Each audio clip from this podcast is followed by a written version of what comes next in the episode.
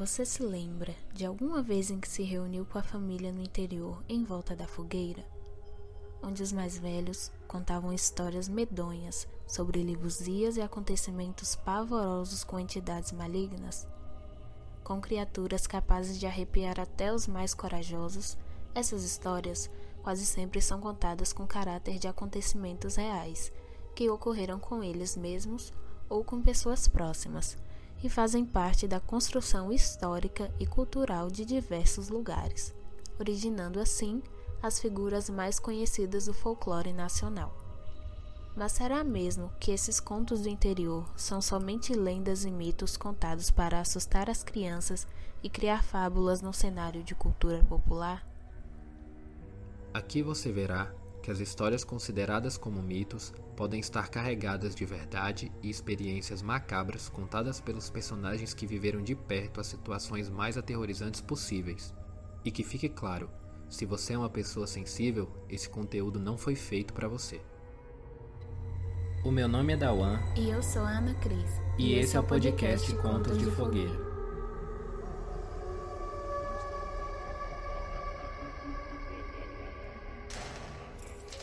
Este primeiro episódio contará a história de uma figura muito conhecida da cultura popular, que inspirou a música, a literatura mítica e a produção cinematográfica nacional e mundial. Desde obras antigas, como a Metamorfose do poeta romano Ovídio, que foi escrita em meados do ano 8 d.C., até exemplos mais recentes, como a inserção do personagem mitológico nas obras de Monteiro Lobato ou da famosa novela nacional da década de 80 Rock Santeiro. Sem mais delongas, a figura a qual me refiro se trata de um fenômeno conhecido como licantropia, que é nada mais nada menos do que o lobisomem. Para isso, contaremos com a participação de pessoas reais que vivenciaram situações pavorosas e afirmam isso como uma verdade, muito além das histórias contadas pelos livros e filmes. Hoje, quem está com a gente ao redor da nossa fogueira é o seu Zé que vai contar pra gente um pouco sobre o seu encontro macabro com essa criatura da noite. Ah, quando eu tinha 10 anos, eu vi os meninos me chamar lá em casa e, e para ir levar os animais na roça. Aí eu nesse dia eu não fui que Tonha mandou ir pegar água, eu não fui, os meninos fui. Quando chegou lá, o homem tava virando rolando no chão. Aí quando levantou foi com as orelhas. E, e já todo cabeludo. E, e, parecia assim um lobo. E viu quem era. Aí nesse momento os meninos voltaram e correram assombrados. Bicho da mata tava virando bicho. Aí com poucos. Com poucos dias, meu tio foi no mato, num, num monturo bateu um barro e levou um médico de pescar.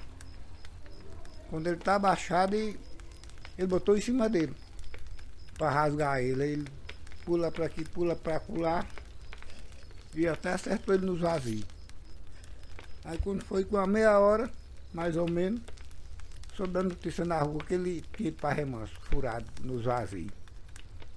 E era dito esse homem que os meninos viram lá no, no curral. Aí dessa vez ele passou uma semana, ou, me, me e veio. Aí quando, quando veio foi direto pra casa do meu tio matar ele, porque ele tinha furado ele, feito lobisomem. Aí foi pra, embora para Cito do Mato. Aí de Cito do Mato eu fui pra manga, quando cheguei em manga eu vi, eu vi ele. Lá na roça. Aí batia nos cachorros. Não tinha cachorro que ele não batesse, ele juntou mais de 10 homens, que estavam lá mexendo com farinha, e tentou pegar esse bicho e, não pegou. E quando ele descuidava, eu vinha bater nos cachorros cá no pé deles. Só viu o vulto, que o bicho é ligeiro. Aí dessa vez falaram que era uma mulher, mas o pessoal dizia que não era, que mulher não vira. É homem que vira. Eu sei que, eu sei que nós passamos três noites nessa, nessa virada dele tentando pegar o povo. Aí foi o tempo que nós fomos para lá, pra, aí eu não sei do resultado. Mas o bicho parece um lobisomem mesmo. Um, assim, um lobo, todo cabeludo. Eu não sei que bicho era aquele, mas é virado de gente. E quem está chegando aqui agora ao redor da nossa fogueira é o seu Getúlio, que vai contar um pouquinho pra gente sobre o dia em que ele esteve de frente com a fera. Um dia eu estava em Correntina, na rua, morava lá no Alto São Lázaro, e cheguei tarde da rua. Quando eu cheguei na minha casa, é, vi um, uma cachorrada de lá para cá e foi aproximando de mim e eu estava chegando na minha casa. Aí na frente da minha casa tinha um senhor e tinha um degrau. Aí quando eu cheguei na porta da minha casa, estava esse, esse bicho lá agachado e os cachorros tudo agachados, urvando e latindo. Isso foi em Correntina, lá no Alto São Lázaro. Eu assisti, a minha esposa foi quem fechou a porta para mim, porque eu não tive a nem de fechar a porta. A hora que eu cheguei, já bati na porta e caí para o lado de dentro, porque o trem é feio. Isso faz muito tempo, tem mais de 40 anos que eu vi isso lá em Correntina. E a senhora, dona Dete, tem alguma história para contar sobre lobisomens? Se tiver, conta um pouquinho pra gente. Eu cresci com medo de lobisomem. Meu pai contava muita história de lobisomem. E eu tinha medo quando eu. Um bicho, parecia que eu já estava vendo o lobisomem perto, rodando a casa. Aí lá em, em Barra da Estiva, ele tinha uns conhecidos dele. E tinha um casal que saiu para o mato para apanhar lenha. Quando chegou lá, ele disse assim para a esposa: Ó, oh, você fica aí que eu vou aqui e volto daqui a pouco, viu, no instante. Aí ela ficou no, no meio do, do, caminho. E depois, com a barra de uma meia hora, ele apareceu, foi um bicho enorme, querendo, ela, é, querendo morder, avançando nela, e, e, ela, e ela usava um chalo vermelho e ela batendo esse chalo nele, chamando pelo esposo, e o esposo não aparecia, esse bicho em tempo de matar ela, e ela gritando, gritando, depois de um tempinho assim ele saiu.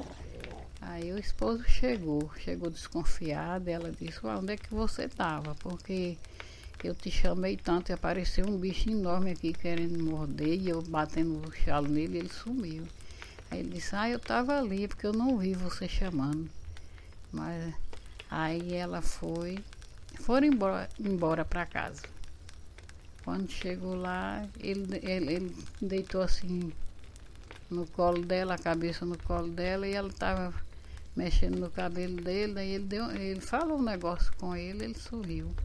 Aí ele, ela viu os dentes dele tudo cheio do, do, do da linha do chalo que ela estava batendo no bicho. Ela viu os dentes dele cheios, ela chegou para o pai dela e falou: Pai, eu acho que o bicho é meu marido, porque eu, eu, ele deitou a cabeça no meu colo e ele riu para mim. E os dentes dele tá tudo cheio de, de linha do chalo que eu tava usando, que eu batia no bicho. E os dentes do meu marido tá cheio da linha do chalo. Aí o pai disse, é, então pode deixar.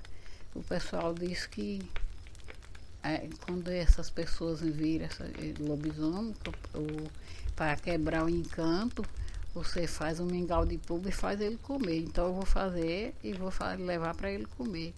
Mas ele, ele chegou lá, ele resistiu, não queria comer de jeito nenhum. Foi preciso juntar o pai dela e os irmãos dela para fazer ele comer esse mingau. E ele comeu. Daí disse que não deu mais não, não, não virou mais não. E aí, quando foi outra vez, eu morava em Brasília, 12 anos atrás. Eu tô dormindo, eu, meu esposo e minha filha pequena.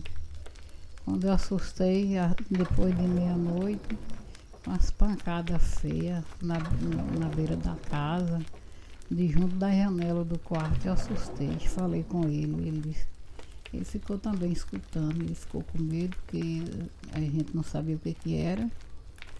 Aí daí um pouco deu um rosnado feio, que estremeceu a janela do quarto. Aí eu fiquei perguntando para ele o que, que era, ele disse, moça, pelo, a, a, as vezes que eu já vi, isso é, isso é lobisomem, é a, a armada de lobisomem. E aí eu, eu fiquei com mais medo ainda. Aí eu tenho certeza que era porque eu morava no centro de Brasília. Não tinha, não tinha onça, que onça eu conheço o rosnado de onça. Não tinha outro bicho, outro animal. E depois que a gente tentou olhar pela janelinha do banheiro, a gente não, ele, ele veio parar debaixo da, da, da janela do banheiro, bem debaixo da, da biqueira da casa. Aí a gente ficou com medo, meu marido afastou de costas, com medo dele arranhar o rosto dele. É, aí não teve coragem de olhar. Mas eu tenho certeza que era porque no outro dia, amanheceu o dia, eu fui olhar no lugar que estava batendo. Aí chamei meu vizinho para mostrar, ele disse, ah, é aqui é socorro, é minha tia que vira lobisomem. Aí eu fiquei com mais medo ainda, porque eu tinha amizade com ela, achava ela uma pessoa estranha, o olhar dela era muito estranho também, aquele olho estranho. E aí eu fiquei com mais medo ainda dela virar de novo e ainda tá lá morando. Depois eu vim embora, saí de lá, vim embora. Muito obrigada, seu Zé, seu Getúlio e Dona Dete. Agora vamos apagar a fogueira e tentar dormir. Até a próxima noite de lua cheia, pessoal.